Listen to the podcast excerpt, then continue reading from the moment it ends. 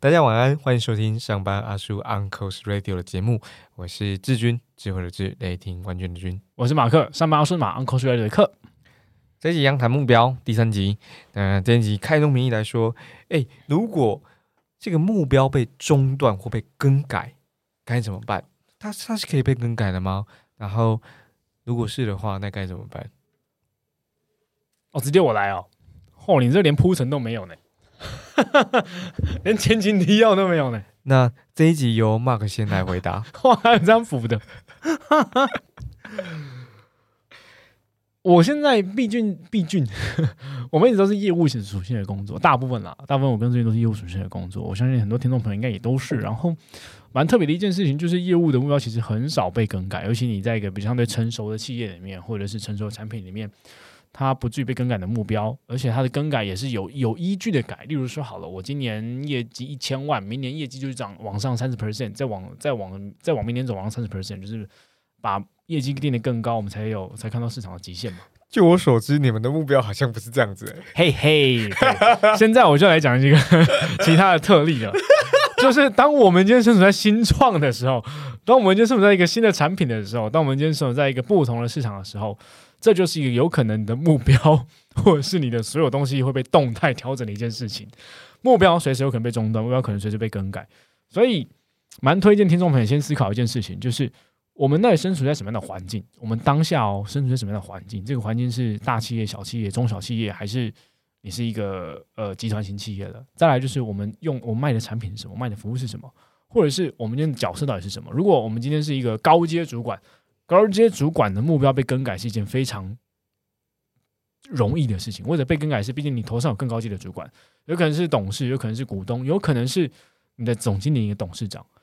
今天大家都有可能任何因为一个市场趋势或市场动态来调整我们今天其他该做的行为或者该做的一些呃呃指标项目，所以我们在什么样的环境，我们身为什么样的角色，先理解之后，然后才去思考说这个中断或更改的标准，还有这个中断或更改的原因到底是什么，还有几率到底多高。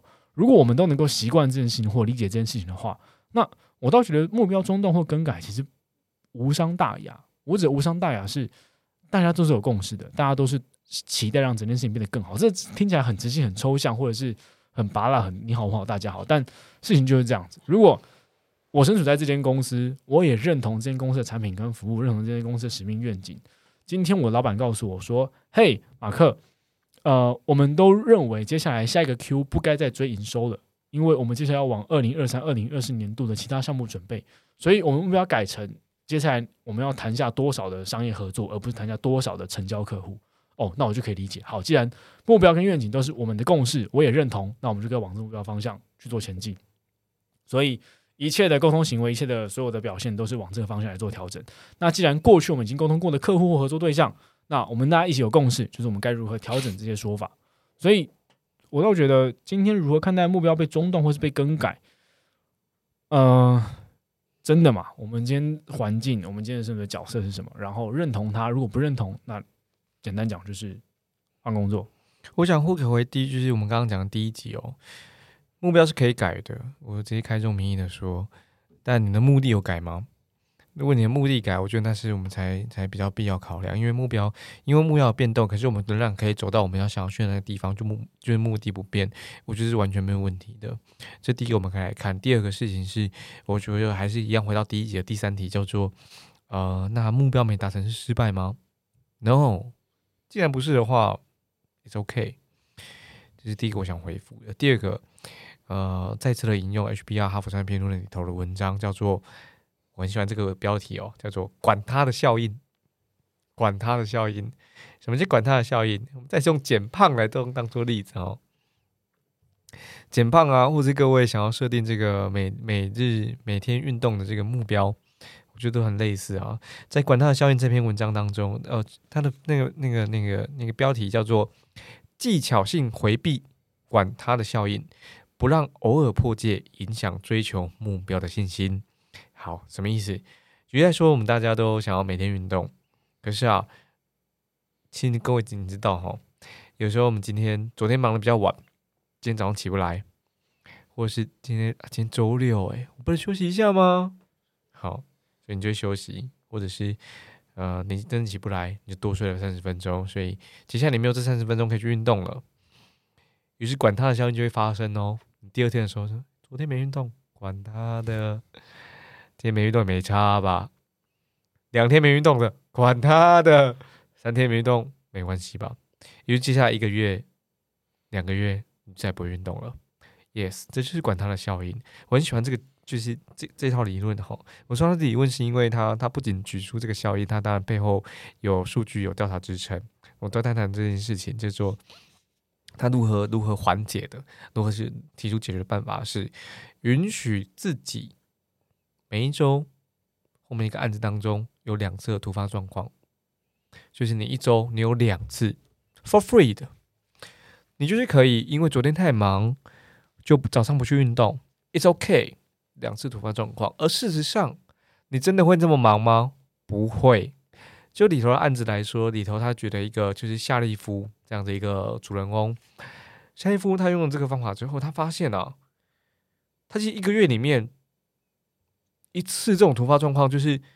允许自己有一次、两次突发状况，他一次都没有用完成一个月的这个运动，可是你的心里头啊，他会舒畅很多，因为你早就允许自己可以请假，你允许自己，it's OK，可以被更改，可以被中断，这没有关系的。所以就这些回复，我在想，就是目标不变，我觉得，啊，sorry，目的不变，目标中断或更改，it's OK。那当然，刚刚提到了管他的效应，你。不要让管他的效应发生，你允许自己有一次、两次请假，或是 it's OK，我本来就可以睡晚一点的，我觉得是完全没问题的。那么，医生来谈，呃，既然目标有机会被更改或被中断，其实这跟跟第一集的问题有一点点像，就是第一集我们问了说，诶，那为什么需要做目标设定？而在第三集里头，我们想要问说，那没有目标就不好吗？没有目标会有什么影响吗？我想跟大家分享，在呃二零一一还是一三年的时候，我一场演讲，然后在里头提到几个例子，叫做那场演讲的名称叫做“你想成为什么样的人？你想成为什么样的人？”你看，作文演讲都要讲两遍，有没有？那个题目要讲两遍啊。OK，假如说，呃，你想成为故事大王，于是啊，你可能每天会开始开始写三千字。好然后，呃，去去去去描述你的故事的发生，然后去去创造你的故事。可是十年之后，你真的有机会可成为故事大王吗？不见得。但我们大概可以确定的事情是，你的写作可能还不错哦。你可能会出书，可能会出小说，你有机会成为一位编剧，你有机会写剧本。假设啊，我们今天想要成为金牌。奥运游泳选手，好，所以我们每天就会练游泳啦，然后尝试的越游越快。maybe 一年之后、两年之后、十年之后，我们最后可能没有成为奥运选手，可是啊，我们大概蛮确定的，我们身体应该蛮健康的，为我们持续的游泳。我这里分享这个例子，是因为我认为啊，没有目标确实是会有影响的。它好不好？我觉得我我教给大家去判断，可它会有影响。什么意思？你想成为什么样的人？你看我刚刚讲的，你想成为故事大王，可是不见得。你可能成为一个小说家、编剧或导演，你不见得会成为一个奥运选手。可是你的身体蛮健康的。所以在那场演讲之后，我提出一个问题，叫做：是的，你应该知道你想成为什么样的人。而在那之前，我们得想想，我们每一天的行为，你会成为什么样的人？我觉得是重要的啊，就是当你没有目标的时候，你这么日复一日的过，你会成为某一种人，你会成，你必定会成为某一种人。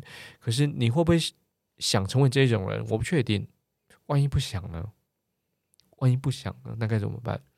所以这是我看待这题的，我我我才比较比较负面的看法，负面的影响来看待这一题。Mark 你呢？我在思考这件事情的时候啊，也在有在也是想说，到底是工作。工作跟生，我像我们刚刚 EP one、EP two 都有讲到，工作跟生活其实不知不觉都有目标。那会不会到底有没有，就是有没有什么情境是在不需要目标的时候？我想，我有没有想说休假的时候，休假会不会真的不需要目标？我还发现，哦，休假其实也需要目标，而且是不知不觉当中需要目标、哎，我跟你说啊，我们曾经在就是哈佛的这个 p a c k a g e 当中 嗯，聊了有目的的休假，会让你的休假比较开心哦。嘿呀，嘿呀，，yes，你来说说你的看法对啊。但你刚刚讲是有目的的休假，或者是有目标的休假啊？，对。可是有时候觉得大大家一定会觉得啊，目标好沉重哦，为什么休假还要设定目标？哦，你自己思考哦，我我我们自己设身处地，我先同意啦，这真的有差、啊。没啦，好，我们设身处地啦。我想一下，大家比较常去哪些地方哦？去巴厘岛，大概巴厘岛应该大家都去过吧？哇，这个共感好难连接。淡水河对面那个巴黎有去过啦。哇，我想一下，日本吧，是随便啦，反正任何一个我们想象中你去过休休假旅游的地方，而且是你最爱的那个地点。我们今天的目的，我们先不要设定目的，就是为什么休假没不重要，去那边干嘛不重要，反正人到就对了。人到了之后，你要干嘛？嗯，我快现在想，现在想，我们可以干嘛？人到了之后我们可以干嘛？飞机到了，到了那个目的地，我们都过完那个海关了，出来了，行李也拿了，我们要干嘛？啊，旁边星巴克去逛一下好了。那个静默真的是会，对。你你你你都你都到那边了，你你就这七天假期，你就是十天假期，哦，那我大不了度蜜月，我休一个月。然后去。星巴克，对哦，旁边星巴克我们去逛一下好不好？好，我们去逛一下。逛了之后发现，哇，卖的品相跟台湾一模一样，顶多售价可能看起来便宜一点或贵一点。或者有城市杯啊。哦，城市杯我可以买到城市杯之后，然后呢，哎、哎那个麦当劳他们有很特殊的汉堡，吃吃一下啊、吃一下吃一下，花了一个小时，我吃完麦当劳，然后呢，嗯。然后呢，嗯、我们现在是要搭地铁去市区，还是要搭电车去市区，还是要去哪？去市区之后呢，我们住哪？住，然后选择一个住的饭店，然后然后呢，行李放完了，换完衣服了，然后呢，我接下来要去哪？哇，我就是你就只是换个地方放空而已，而且那个放空是超级空，你没有，我们没有准备好要去哪一个特殊的地点，我们要感受什么事情的放空，哇，这好可怕哦！这不是说目标到底多必要，而是今天没有目标，真的就是这个状态耶。没有目标，那我们要去哪？没有目标，那我们的成就感会从哪里来？呃，很长一样关于目标的故事，我觉得大家也都听到很很很耳熟能详，就《爱丽丝梦游仙境》的故事嘛。爱丽丝在那个岔路口问了一只猫说：“嘿，那个你告诉我该往哪里走？”猫问他说：“你想去哪里？”爱丽丝说：“我没差，能去哪都都行。”猫说：“那你选择哪条路还重要吗？你根本不知道你要去哪。”就是目标就是这个状态啊，没有目标，它会有什么？没有目标会不好吗？哦，好像很难定义好或不好。但没没有目标，我们一定不知道要干嘛，或是能干嘛，或是即将干嘛。那个空洞应该是，我们应该就会陷入一个无限的极境吧。没错，我我我很认同刚刚 Mark 举的这个例子哦。那其实像谈了过去两集，然后再到第三集，我们其实比较少谈到，就是那好、啊，我们目标我们有目标了，But how？我们我们该怎么达到？对于达到或者完成目标，Mark 你有什么建议啊？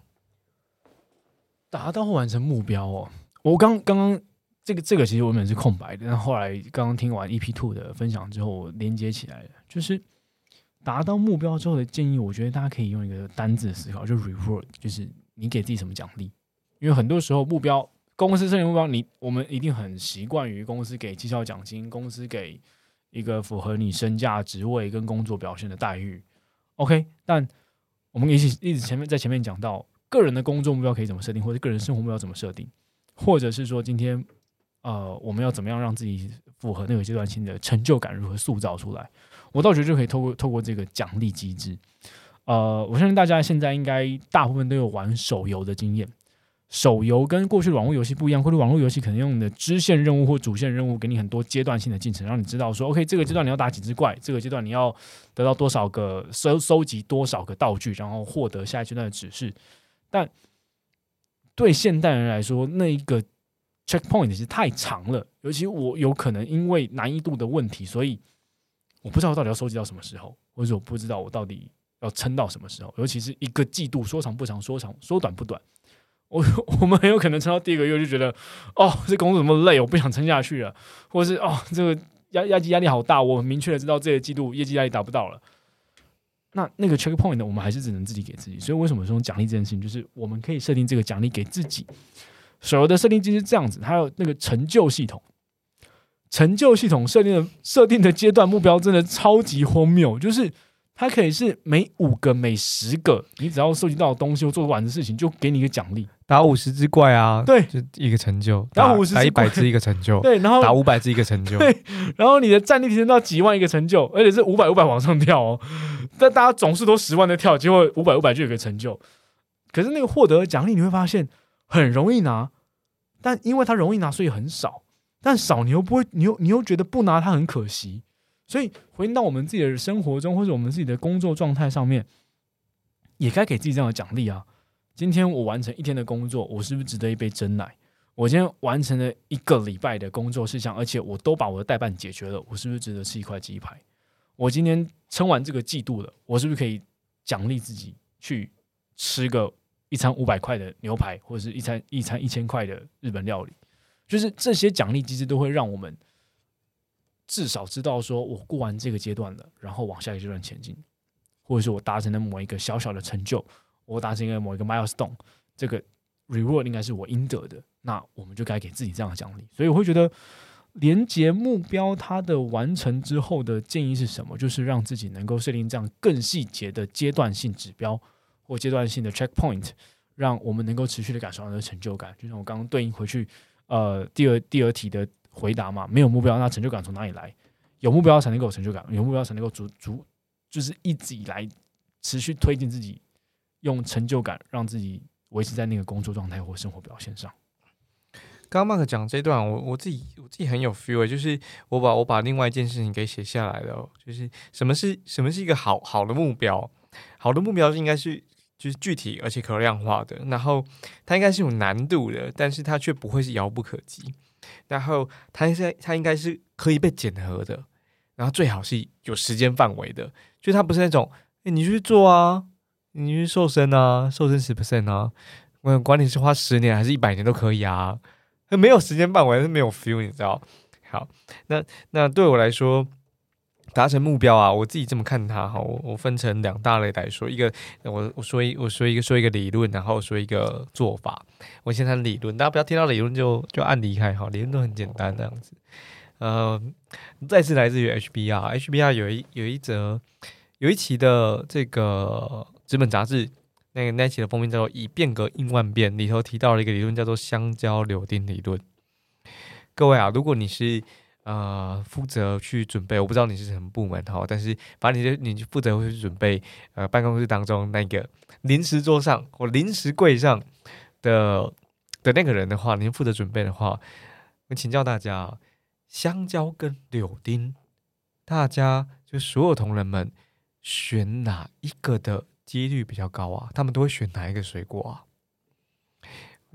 邀请大家作答哈，念在心中，留言也可以啦。虽然虽然留言都是水果名字，有点好笑。OK，我也，那你想一下，香蕉嘛，对不对？为什么嘞？那很简简很简单呐、香蕉方便呐、不沾手啊，不用洗手啊，那剥开就可以吃嘛。扣除那些对香蕉过敏的人哈。所以，这个香蕉柳丁理论告诉我们什么事情？告诉我们，我们想要让一个人改变，想要让一个人有有行动，得让事情变得简单。我们得让事情变得非常非常简单，因为人性是这样，人性是怠惰的。人性一想到这件事情，哇，好复杂，哇，三小时，哇，这个要动员好多人，我不做。他很想做，可他不做。OK，这是人性。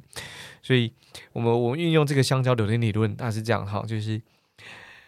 凡事啊，你你有一个远大的目标，我觉得那很好。那你开始了，那就不远；你开始就不远。如果各位有写布鲁格的习惯，布鲁格其实有时候呃动辄一千字啊，或长一点三千字的，有人都写这样的文章。三千字很麻烦，你看我打开电脑想，哦，我要写三千字，我好辛苦哦。可是你开始写，你敲下第一个字就不难。所以这是什么做法？这个是你不要去想。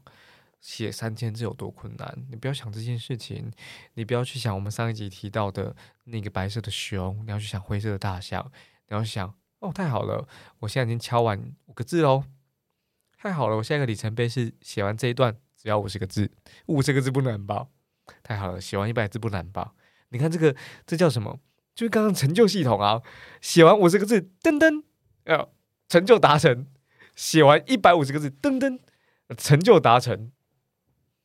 你看那个成就系统就非常有感觉哈，它是时常提醒你，所以你不要一开始想说我要达成三千个字，是我们最后是要写三千个字的，可是我们中间有阶段性的目标。我觉得这三集刚好运用这一题把所有事情给扣在一起了。那时常会有人说，那目标设定，目标设定，有些人会用 MBO，这比较早期的作为目标设定，然后在呃现当代可能更多人追求的是 OKR。那我自己个人最崇尚的是 OGSM，OGSM 是因为 Objective、Goal 跟 Strategy 一直到 Major，那它从目的开始谈，然后谈到你的目标，最后它有个 Strategy，Strategy 是支撑目标，它可以实现。就是说穿是说穿了这个什么是什么叫策略？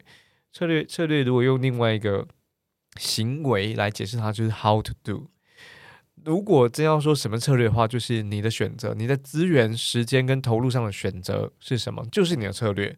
就你今天把钱投在 A 通路，而不是投在 B 通路，那就是你的策略。对，举一个比较实际的例子，今天家乐福是选择跟 Uber E 合作，还是跟 f o o p a n 合作，还是自己建造一个自己的外送团队，这就是他的策略啊。你看，就是 How to do 嘛，这叫资源，不管是资金、时间、人力的的选择而已。那叫策略，是策略并不难，大家不要想的那么高大。